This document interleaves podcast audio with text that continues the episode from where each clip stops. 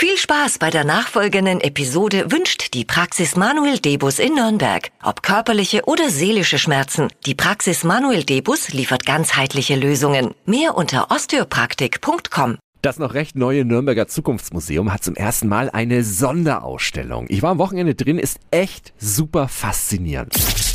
365 Dinge, die Sie in Franken erleben müssen. Prototypen. Einen Versuch ist es wert, heißt die Sonderausstellung. Mario und Greta leitet das Zukunftsmuseum. Was erwartet denn die Besucher? Es geht darum, ähm, eine Idee zu haben und was muss passieren, damit sie wirklich irgendwann äh, in irgendeinem Gerät, in irgendeinem, in irgendeiner, sag ich mal, ein Produkt irgendwo auch landet. Das schildern wir hier in mehreren Schritten und äh, motivieren auch eigentlich alle Leute an sich zu glauben und äh, zu sagen, ja, auch ich bin ein Prototypenproduzent. Und was Menschen für tolle Ideen haben, um sich und anderen das Leben leichter zu machen, das ist auch an echten Geräten zu sehen. Zum Beispiel ein All-in-One-Fortbewegungsmittel. Mit dem kann man natürlich Fahrrad fahren, man kann aber auch Boot fahren, wenn man immer über irgendeinen Fluss muss. Und man kann da drin auch natürlich relativ, ja, unbequem, aber man kann darin auch schlafen.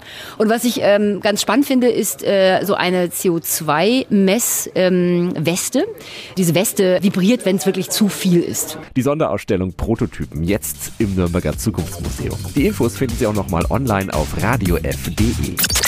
365 Dinge, die Sie in Franken erleben müssen. Täglich neu in Guten Morgen Franken um 10 nach 6 und um 10 nach 8. Radio F.